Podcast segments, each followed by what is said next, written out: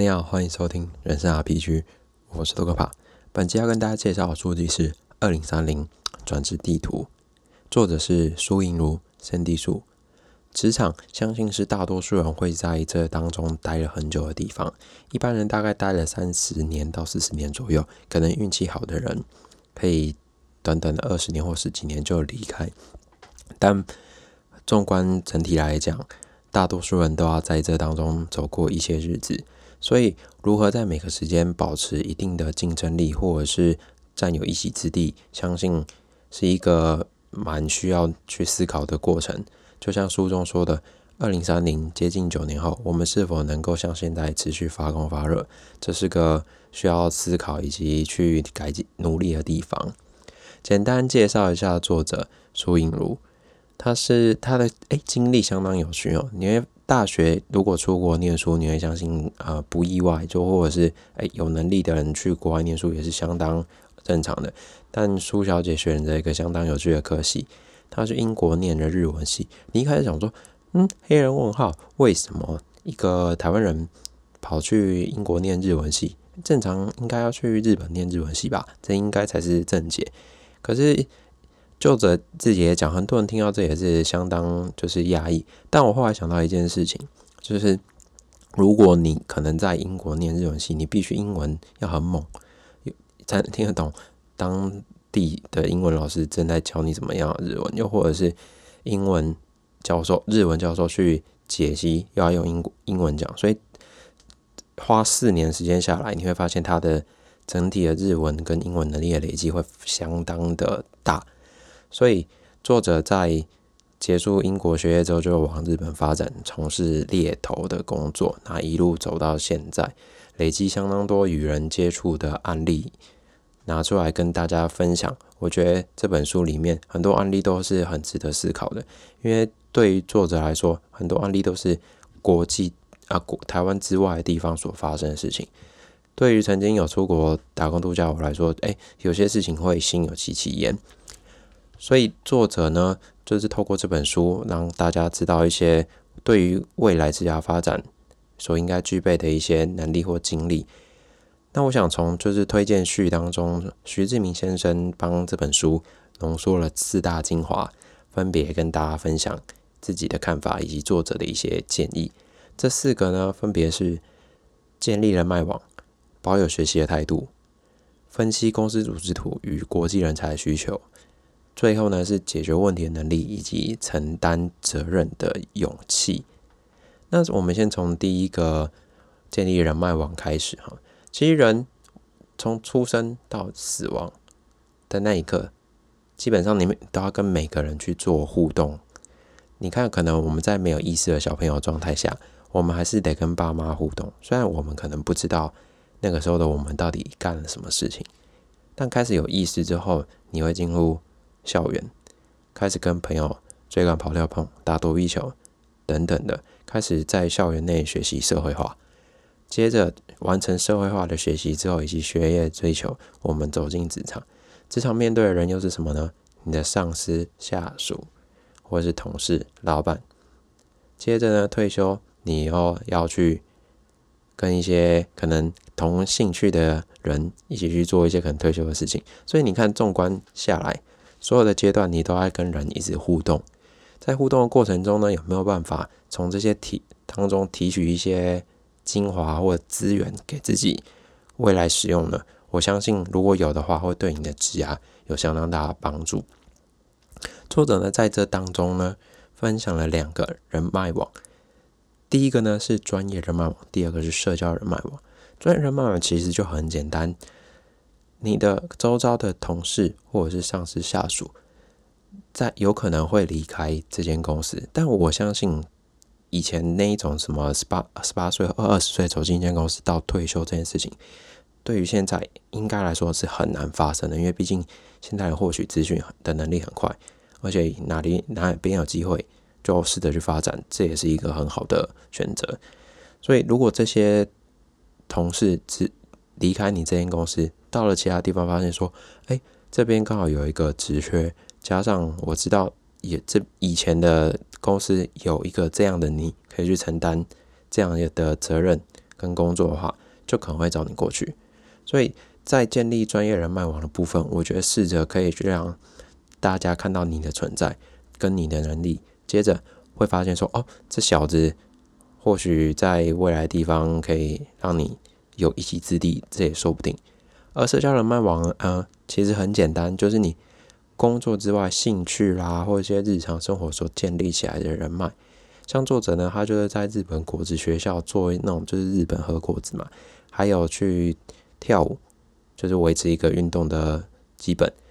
在这当中，他也累积了一些人脉网的资源。所以有时候其实互相应用的话，你会发现说，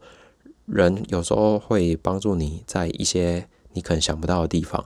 就像书中有很多案例，有时候在一个可能决定性的当下，或者是最低潮的时候，有一些人出来引导你走向一个更好的方向前进。我觉得这都是一个很好的故事。就我自己来讲的话，像我自己本来就比较孤僻嘛，就是如果知道我的人，就社交能力真的是极度低落。但我有时候会不认同就是人脉网这件事情，但其实回想自己的过往，会发现说。其实人脉网在自己的人生路上给自己一个很大的帮助。就拿我自己去澳洲打工度假来说好了，一开始也是透过学妹的介绍，然后这迎接第一份工作，然后透过学姐的认识买了第一台车，而且那台第一台车陪我就到最后。因为有些人真的很衰，在澳洲一直换车，但我没有，就那台车一路开到底。接着呢，又透过其他朋友的资源。找到其下就是其他工作，一路维持，让自己的打工度假之旅过得非常的应该说是顺遂吧，就没什么太大的意外或者是难，可能一些很瞎的事情发生，那安安稳稳的完成这两年打工度假。所以你看，这些人当初这些人脉帮你建立起来你的澳洲打工之旅，一个虽然自己好像没有感觉，但我仔细回去回想，会发现说都是这些人帮助你完成一个很美妙的故事。在社交人脉网呢，我这边算也是很有心得，因为从呃诶大概二零一二年吧开始骑单车，就有加入一个单车社团。那单车社团我那个时候加入会是很年轻嘛，然后所以那个社团里面的年纪的人都比我大，里面都是一些什么就是科技类啊或医疗界的一些人士，还有一些日常生活百工百业的人。那有时候你会发现一些问题，就去跟他们请益。请一之后，你就发现说，哎，或许有些事情不是我们业界之外的人，呃，业界之内想的那样子，又或者是有一些独特的见解去看待这个产业。或许你在思考说，哎，会不会有一个领域可能是你想去尝试的？这个时候，这些社交人脉网就可以给你一些相当大的帮助。他们或许可能没有办法实质上帮助，但也可以让你初步认识。这个产业领域正在发展的目标以及现况，我觉得这都是很有帮助的一件事情。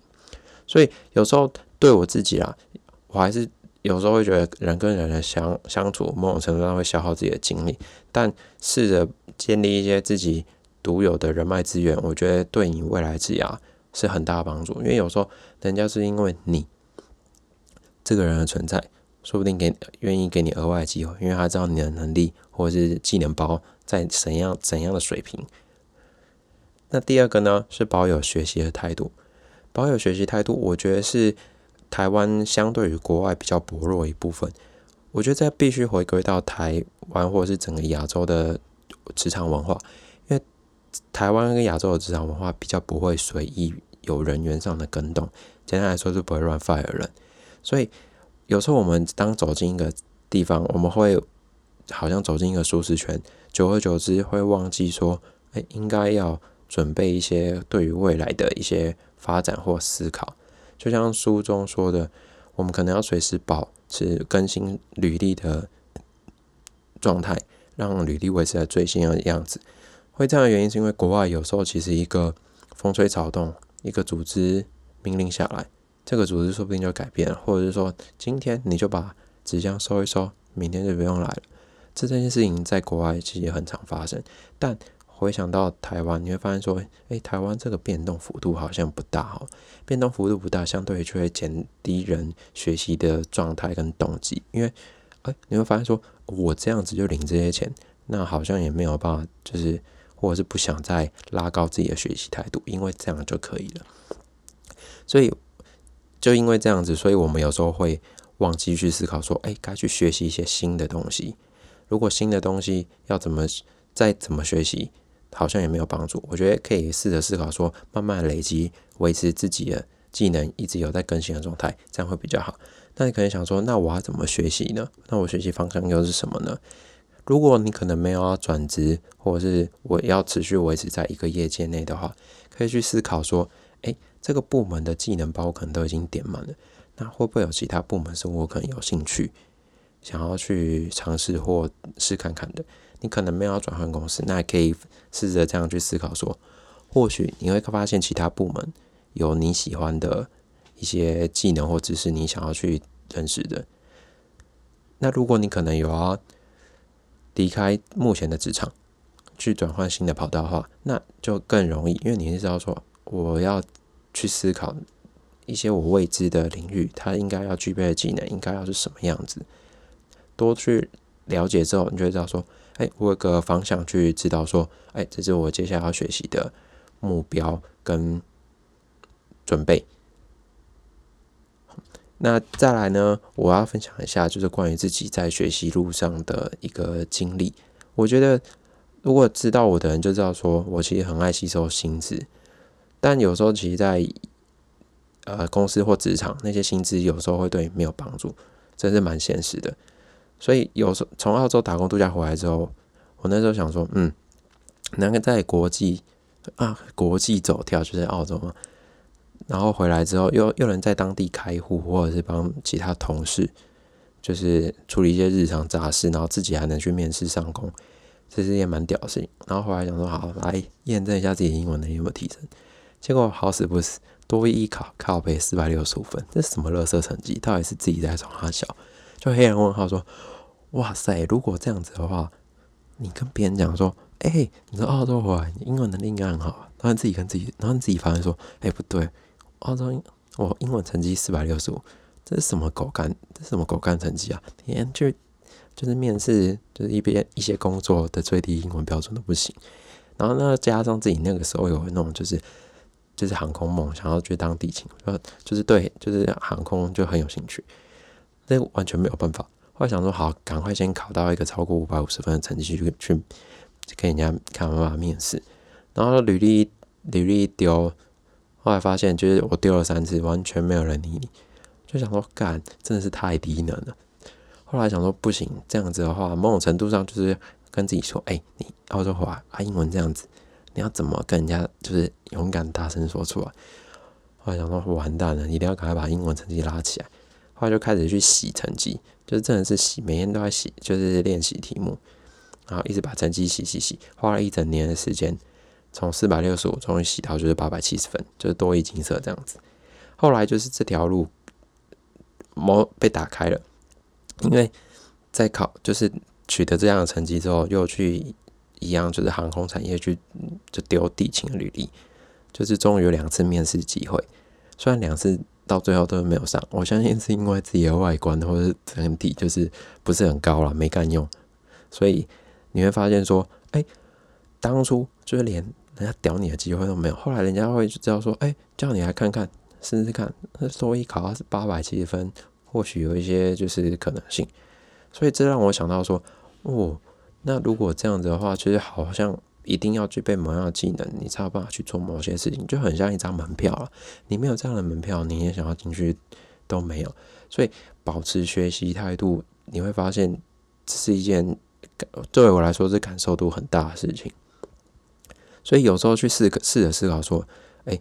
或许把一些技能再点起来，你会发现你人生有不一样的状态。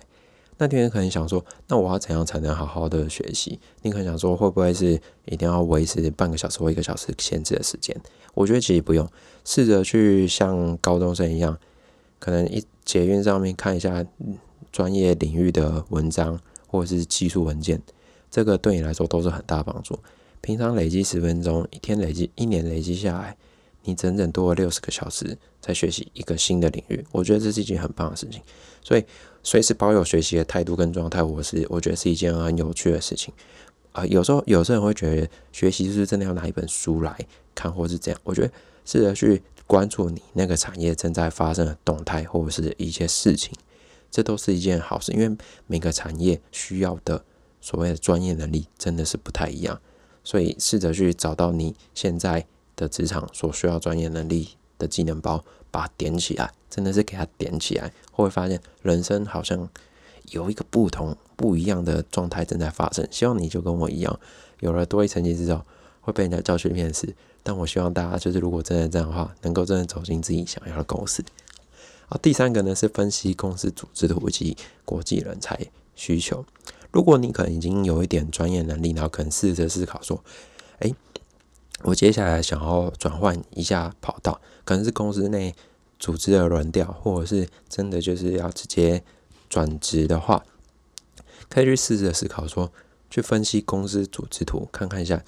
未来的公司的发展，可能公司布局会是什么样子，可以从组织图上面去理解。书中我觉得讲到一个就是蛮，我觉得蛮印象深刻的案例，就是一个传通路商的部门。通路上部门可能就过以往可能五六年前网络时代还不是那么发达的时候，我们可以想说，嗯，通路上应该找布局，就像书中说的，找布局一般超市。可能加上传统杂货店这样的通路去布局，这样就好了。书中举例这样的布局是：一般超商三个人，传统杂货三个人，那这样就可以维持一间公司通路上的运作。但网络时代的更新，加上现在人的需求，你会发现，其实疫情一下去，年轻人真的就是疯狂网购，疯狂网购。所以，如果公司也是跟着发现说这样的趋势的话，他们如果在不行不想要增加人力成本的状况下，一定会从当初的两个部门各三个人之间抽出两个人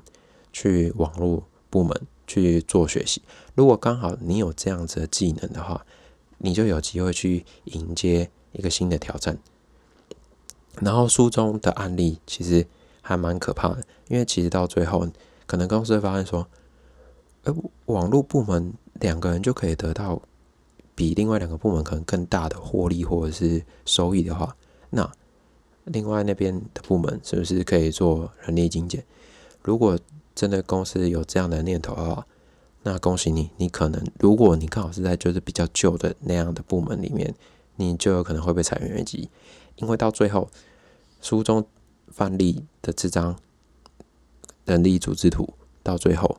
就只剩四个人。公司只要四个人就可以达到一样的获利或是超越的话，那讲难听一点啊，公司需要那么多人是要干嘛？这大概是叫你回家睡觉啊，就包包快快，明天再明个来这样子。所以试着去公司分析公司组织图跟现况发展，你也可以找到说，哎，或许公司的下一步会是怎么调整或怎么走，这也是一个方法。所以。希望大家就是可以先尝试看一下自己公司现在内部发展，说，哎，或许有一个契机准备要发生，又或是有个危机准备要发生，都可以从一些端倪上面透过组织图去发现。那另外呢，有些人会去思考说，哎，这个公司到底是不是跟自己 match match 这样？有时候我们假走进一间公司，可能大概一年两年，就会有同事或者是朋友问你说，哎，这间公司还适应吗？还习惯吗？有时候你会听到说，哎，还好还好，也有人会听到说，哎，好像跟自己有一点落差。那会有这样的落差呢？或许是因为整个公司的文化跟自己的价值观有一点就不一样的地方。就拿书中举例的两间公司来讲好了，同样的领域，书中举例的马自达跟日产都是日本，不是台湾。就是这两间公司，作者透过官网上面的文字的使用。哦，这真的是文组非常细腻的地方。有时候就是文组能透过一些文字上发现一些不一样的状态。他发现说，日产相对就是比较保守的公司，那马自达就是比较敢于创新的公司。所以，如果你自己本来就是一个比较传统的人，就是呃公司怎么说你就怎么做的人，把你放在马自达。你会相当痛苦，因为说不定可能每天都要提一些新的案子啊，或者是一些新的规划，在你来说，你就会觉得消耗自己的精气神。但如果你把自己放在日产这种，哎，上司怎么说你就怎么做的一些地方，恭喜你，你应该会活活得比较自在，也比较正常。但如果整个状况对调，你是喜欢创新的，那把你自己放在日产，你就会过很痛苦，郁郁寡欢，每天都有新的鬼点子，但你没有办法使用。但如果这时候你去马自达，那我恭喜你，你会活得非常的精彩，因为你有整天阿阿萨布鲁的想法都拿出来用，或许好时不时给你一个用到一个好的，那恭喜你就会再开始风生水起这样子。所以试着去分析公司组织图，我觉得这是一件不错的方法。那接着是国际人才的需求。那作者因为他从国就是从英国辗转到日本嘛，加上他猎头的职业，就是他会对国际人才有一定的认识跟了解。然后对我自己来说，一般台湾人能够走出国际，不外乎就是他的能力已经到了某一某一定的水平，然后加上他本身的一些优势。那或者是他想去国外学习新的知识，纵观把这些事情结论，就是国外某些部分他要的人才的能力一定会比台湾人还要多，不然干嘛国外业主宁愿花大钱，或者是移民的一些相关政策法规，还要把你请去上班，就代表说你一定有一个超乎价值的地方，相对于你的技术跟技能一定都会比较强，又或者是说，其实我们有时候纵观。国际上一定有一些领域，在某些国家它会是领头羊，但我们先不看台湾，台湾大部分基本上都不是领头羊嘛。你看国外的领头羊，目前正在具需要具备什么样的技能跟人才？这个时候我们就可以去思考说，哎，往那个地方看，你就会知道说，可能未来几年后的台湾也需要这样的技能跟技术准备了。这是一个非常好的方向可以去观察。所以我觉得，如果你可以去看一下国际的一些文章的话，你就会知道说，哎，你自己的现在领域可能国际上已经在 run 什么东西了，接下来可能就是台湾正在 run 的东西，也可以对你未来职业发展做个提早准备。我觉得这是一件不错的方法，你可以去观察。所以我觉得这个部分可以试着去理解跟去做功课。接着第四个呢是解决问题的能力及承担责任勇气。其实我们回归一个最本质的事情，就是公司为什么花钱请你来？花钱请你来，基本上就很简单，结论要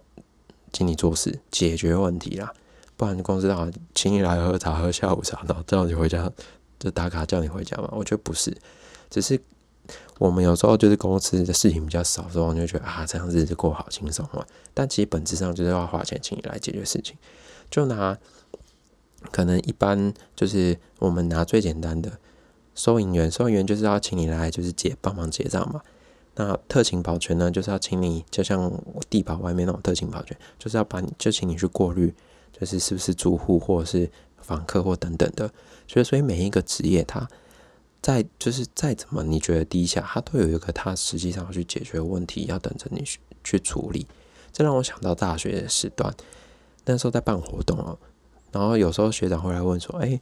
现在准备的怎样啊？”那时候想说：“嗯，整个进度上都蛮正常的，也没什么太大问题。”就跟学长说：“哎，嗯，都应该目前是没什么太大问题吧。”然后那时候学长就语重心长说：“呃，我觉得没有问题才是最大的问题。”那我想说：“嗯，学长也跟我笑啊，都在进度上，还不是什么太大问题，没什么好说的吧？”然后他就想说：“好，学长的话还是要听，然后持续就是做好准备。”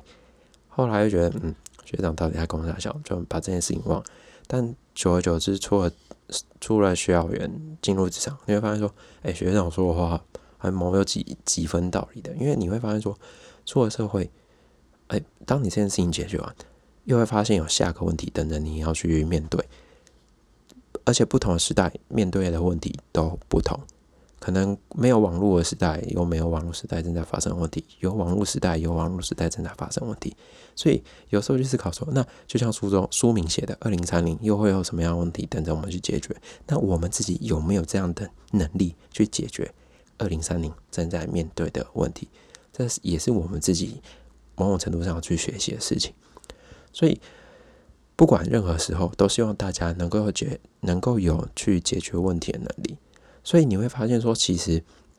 在分析组织图跟现在这个正在讲的解决问题的能力，都回归到一个最根本的地方。第二个，你有没有就是保持学习的态度？如果你持续学习的态度，但我相信，在不管什么样的年代或什么样的时代下，你都会有一个安身立命的地方。那再来承担责任勇气，你会想说，嗯，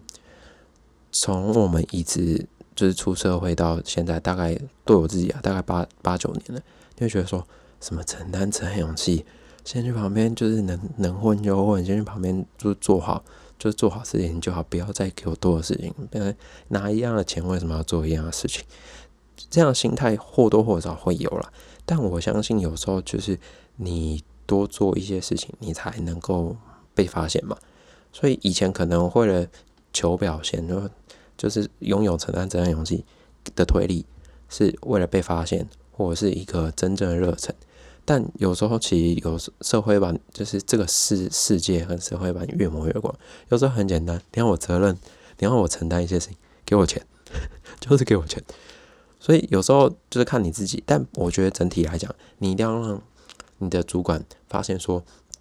你这个人的存在，然后你愿意去为公司做一些付出。虽然这样讲好像有点就是惯老板或资方心态，说哎，看你也公阿小这样，但我觉得有时候试着被人家看到。或者是把一些 side shit job 把它捡起来做，试着让人家看见说，哦，你愿意做，这小子不错哦，未来就是未来就是找你持续发展。可是你自己要权衡说，你现在到底是真的是被当工具人利用，或者是你是为了自己的职业上面布局？我觉得想好，确定能够对你自己职业或者是能力有帮助的，多去尝试。那如果真的是 shit job，真不要。如果真的是，哎，明明那个人就应该做的事情，叫你现在过来过来捡，那我真的觉得去纵横一下。如果真的是学家，就不要捡，就是或者是那种本来就是不会再有让技能提升的事情的话，就不要做。所以有承担责任勇气也是一件很好的事情。所以我觉得阅历越多哈，你会发现说有些事情是想或不想这样，或者是到底有没有被尊重。但如果对自己未来考量可以的话，试着去多做一些值得挑战的事情也是不错。毕竟有时候虽然可能就是失败，但是一个经验。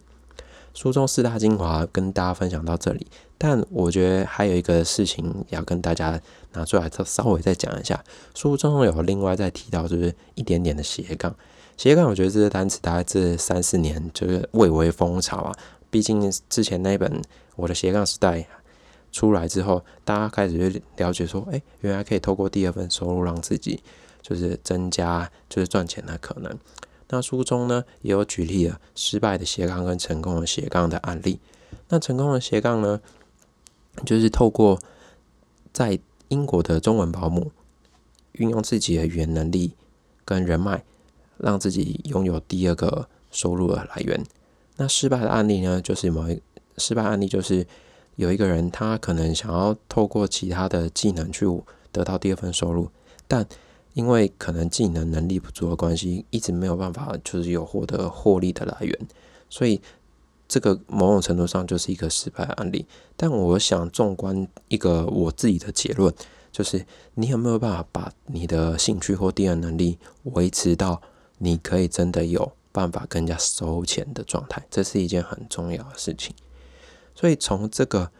失败案例跟成功案例，让我自己反思一件事情。因为我本身就是大家可能周遭的人在讲那种工具人，技能已经点的很多很凶那样的。但如果你要我自己认真问自己说，哎，我有没有一个技能可以拿出来赚钱，或者是维持？跟就你要给我钱，我就帮你做这样。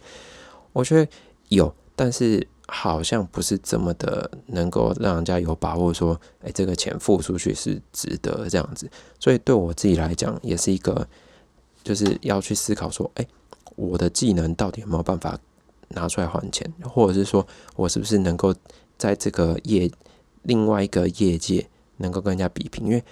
斜杠的概念某种程度上就是那是你的第二专长，那你的第二专长有没有办法跟人家的第一专长去做？就是比较，或者是保有竞争力，这是一件相当重要的事情。所以，如果你可能本身听众或是周遭朋友有他斜杠的话，试着帮他管想一下，说，哎，有没有办法真的拿出来换钱？如果有办法真的拿出来换钱，那恭喜你，这就是一个成功的斜杠。好，以上的书就是二零三零转职地图，跟大家分享到这边。希望大家在未来日子里，真的走到二零三零的时候，能够持盈保泰。在职场上继续风生水起，谈笑风生。在未来的那个当下，能够看到你成功的状态。好，感谢大家收听，我们下一本书见喽，拜拜。